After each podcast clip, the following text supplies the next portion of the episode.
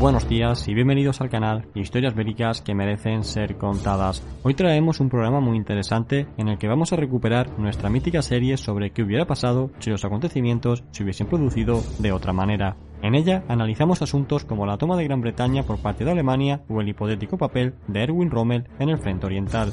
Hoy sin embargo nos vamos a ir hasta Japón para tocar uno de los asuntos más cuestionados de la Segunda Guerra Mundial y no es otro que el de qué hubiera pasado si el imperio japonés y Alemania se hubieran coordinado para atacar a la Unión Soviética en 1941. La idea de este ataque conjunto sin lugar a dudas ha sido tema de muchas especulaciones y en la mayoría de casos se llega a dictaminar que la alianza formada por Alemania por Italia y por Japón fue una de las peores de la historia, pues cada uno iba a lo suyo sin contar con su aliado. Esto choca frontalmente con la relación que tuvo el otro bloque, el cual, dentro de sus diferencias políticas, se mantuvo bastante unido y coordinado a partir de mediados de 1942 hasta la finalización de la guerra.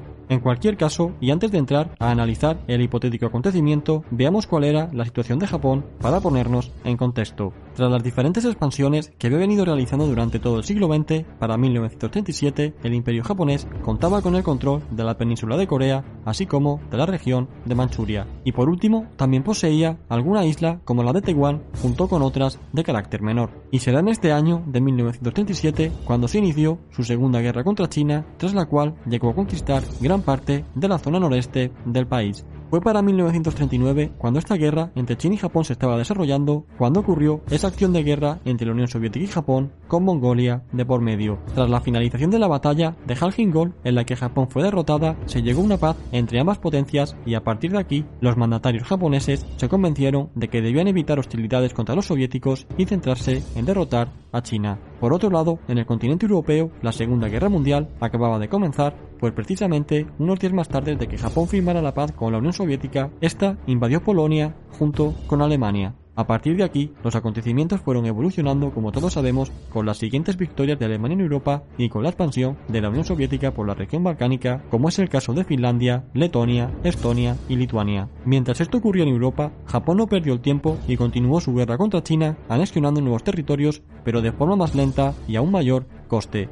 A estas alturas, los chinos estaban más reforzados y contaban con más experiencia en combate. Esto hará que el ejército chino comience a cestarle derrotas a los japoneses hasta el punto que dejaron embolsados cerca de la frontera con Vietnam a un fuerte contingente japonés. Tras solicitar permiso a Alemania, que a su vez presionó a la Francia de Vichy, que era quien era la dueña de esos territorios, los japoneses cruzaron la frontera y pudieron huir de su cerco para finales de 1900 40. Y así fue como poco a poco se fueron adentrando en Indochina hasta que finalmente fueron reclamando más dominios sobre ella. Así que, con Japón enfangada en este asunto, sería unos meses más tarde cuando el combate entre la Unión Soviética y Alemania comenzó. Y con esto llegamos al punto que queremos tratar en este vídeo. ¿Pudo ser posible un ataque conjunto entre Japón y Alemania sobre la Unión Soviética? ¿Qué había pasado de haberse producido?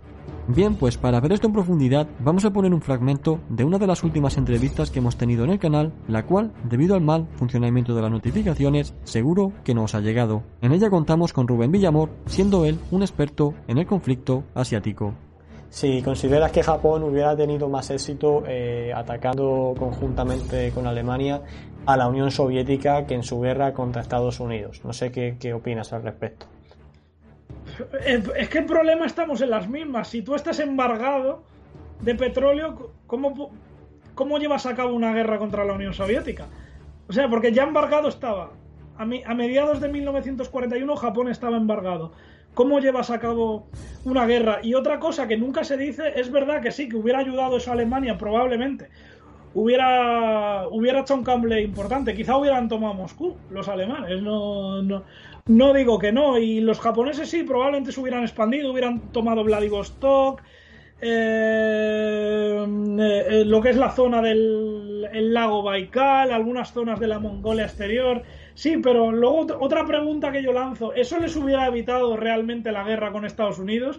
A lo mejor se hubiera encontrado en una guerra con la Unión Soviética y también contra Estados Unidos, porque hay que decir una cosa. Eh, Gran Bretaña deseaba eh, que, Estados Unidos entrara en el conflicto. Si Japón ataca a la Unión Soviética, Gran Bretaña tiene eh, perfecto derecho legal a declarar la guerra a Japón. Y en el momento que Japón entre en guerra contra Gran Bretaña, los dominios de Estados Unidos peligran en Asia y automáticamente en pocos meses hubiera habido guerra contra Estados Unidos y hubiera sido exactamente lo mismo. Entonces yo siempre digo, ¿realmente hubiera evitado la guerra con Estados Unidos eso? Eh, eh, quizá hubiera sido peor, hubiera sido peor porque hubieran tenido una guerra con Rusia y con Estados Unidos y, y hubiera sido derrotado mucho más rápido Japón.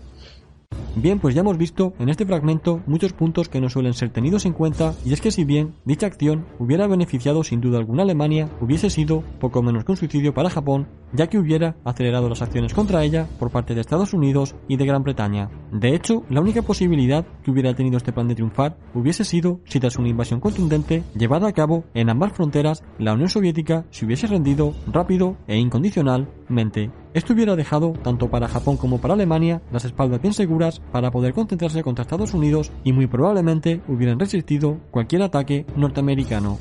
La cuestión aquí, siendo esta además la gran pregunta que muchos se hacen, es si aún llegando los alemanes a tomar Moscú en noviembre o diciembre de 1941 hubiese sido bastante para llevar a Stalin a la rendición pues si bien los alemanes hubieran podido tomar Moscú, con el desconcierto que esto hubiese significado para los soviéticos, los japoneses por su parte, teniendo en cuenta que tenían destinado entre el 60 y el 70% de su ejército entre China y el Pacífico, no se puede esperar que con el 30% restante, ni con apenas carros de combate, ni motorización en su ejército, hubieran podido avanzar mucho más allá del lago Baikal sobre la Unión Soviética. Con lo grande que es este país, todavía hubieran tenido mucho margen para ir replegándose y el oso, aunque herido, hubiera seguido vivo.